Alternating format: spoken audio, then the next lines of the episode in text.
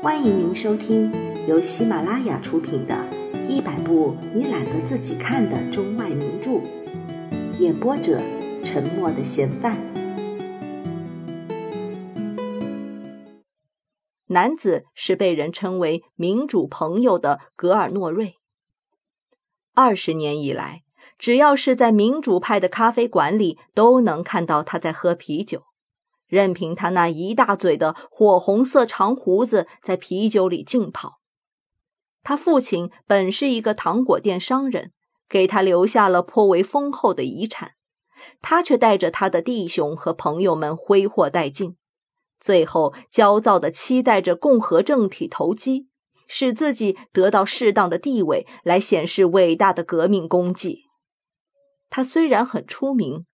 但其他被人敬重的人士却不以为然，认为他是祸根。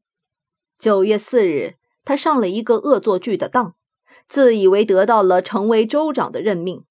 但是到他上任办公的时候，那些一直位居主人翁地位的机关公务员却拒绝认可他，最后逼得他只好走人。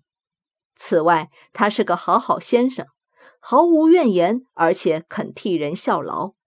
在战争中，他尽职尽责地布置了防御工事。他叫人在平原上挖了好些洞穴，在附近的森林里斩倒了所有的嫩树，在大道上布置了密密麻麻的陷阱。等到敌人快要到的时候，他满意于自己的全面防御，随后赶忙缩回了市区。现在，他想自己如果能到卡沃尔，也可以做一些比较有益的事情。因为在那地方建造新的防御工事是势在必行的。最引人注目的那个女人以妙龄发胖著名，得到了一个名副其实的魂名——杨之球。她矮矮的身材，全身各部分都是滚圆的，手指头丰满至极，手的每一节小骨和另一节结合处都箍出了一个圈。简直像是一串短短的香肠，皮肤光润而且紧绷，胸脯丰满的像要从裙袍里挤出来。她始终被人倾慕和追逐，她的鲜润气色让人过目难忘。她的脸蛋既像一个发红的苹果，又像是一朵将要盛开的芍药。她脸蛋的上半段睁着一双圆溜溜的黑眼睛。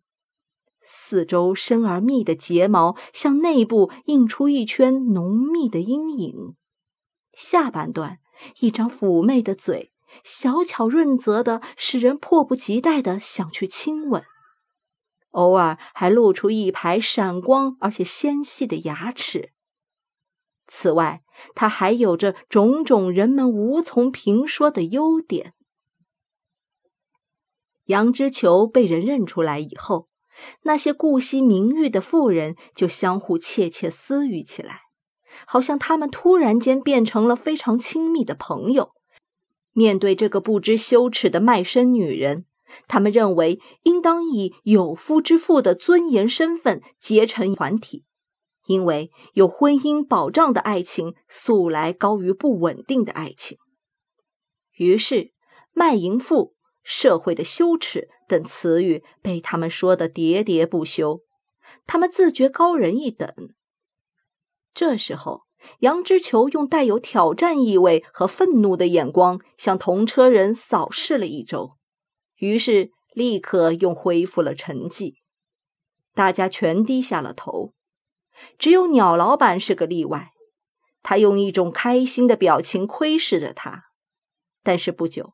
三个贵妇人又开始谈话了。三个男人看到格尔若瑞，也出于保守派的一种本能，彼此亲密起来了。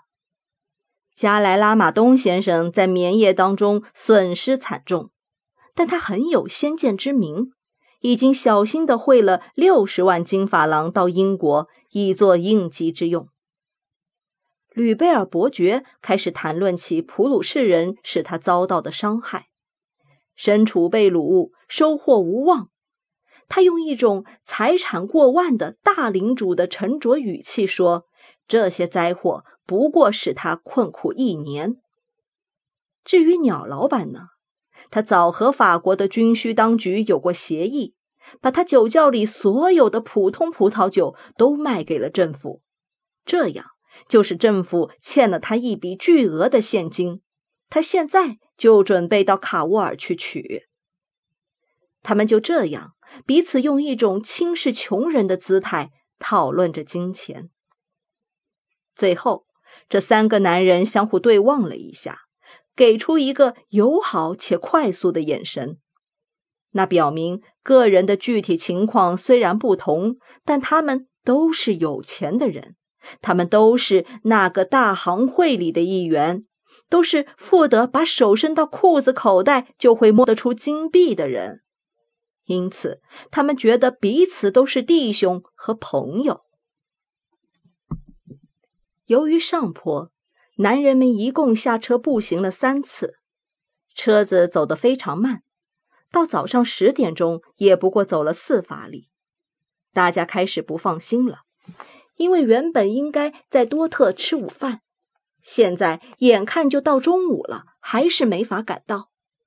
因此，每当车子陷到积雪里要两小时才拉得出来的时候，他们每一个人都去寻找大路上的小酒店了，因为法国的饥饿队伍经过，又有普鲁士人就要开过来，所有做生意的人都吓跑了。马车上的人没有找到一家饭铺和一家酒铺，这使他们吃东西的欲望却越来越强烈，使饿的人更饿。先生们跑到大路边上的农庄里去搜索食物，但他们连一块面包也没有找到。附近的农人们生怕那些什么也啃不着的军人察觉到吃的，就用武力来抢，所以把储藏品都隐藏了起来。午后一点快到了，鸟老板大声说自己感到肚子饿得非常的厉害。其他人也和他一样感到饥饿的来袭，强烈的饥饿感迫使他们关上了话匣子。打哈欠也会传染，一个人打了哈欠，每个人都受了影响，哈欠连天的。然而，随着各自性格以及社会地位的不同，他们有的张开嘴巴带着响声。有的略张开嘴，随即用手掩住那吐出热气的大窟窿。杨之球一连弯着身子好几次，像是在裙子里寻找什么。他迟疑了一会儿，望了望同车的人，只见每个人的脸上都是苍白和缩紧的。随后，他静静挺直了身子。鸟老板确定自己可以花一千金法郎买来一只肘子吃。听到说起乱花钱，他的妻子像是抗议似的做了一个手势，随后他不动弹了。他一向心疼乱花钱，以至于把有关这类的戏谑也当成了真的。伯说：“事实上，我觉得饿。”为什么我先前没有想到带些吃的东西来呢？每个人都开始抱怨自己了。这时，饥饿才是真正让他们难堪的事情。然而，格尔若瑞却带了一满瓶蔗渣酒，他大方的邀请大家一起分享，却被大家冷冷的回绝了。只有鸟老板答应喝两口。后来，他把瓶子换回来时，道谢说：“这毕竟起点作用，可以让人暖暖身子，填填肚子。”酒精叫他兴奋起来了。他开玩笑的提议，依照小船上的歌词去做，分吃那个最肥胖的乘客。这种直接指向羊脂球的淫语，教那些受过良好教育的人感到如芒在背。只有格尔诺瑞略略笑了一下，其他人并没有回答他。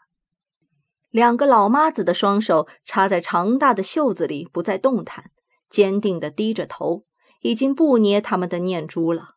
这无疑是把上帝派给他们的痛苦再向上帝回敬。三点时，车子开到了一片无边无际的平原中央，望不见一个村子。杨之球活泼敏捷地弯下了身子，从长凳底下抽出一个盖着白饭巾的大提篮。从提篮里，他先是取出一个陶制的小盆和一只细巧的银杯，随后又取出一只很大的瓦钵。那里面盛着两只切开了的、满是胶冻的宰鸡。旁人又发现提篮里还藏着好些包着的好东西：蛋糕、水果、甜食。显然，这一切食物是为这三天的旅行准备的，让人简直可以不必和客店里的厨房打交道了。在包裹着的这些食物中间，伸着四只酒瓶的镜子。他取了一只鸡翅膀，斯斯文文就着被诺曼底人叫做摄政王的那种小面包吃了起来。本集播放完毕，感谢您的收听。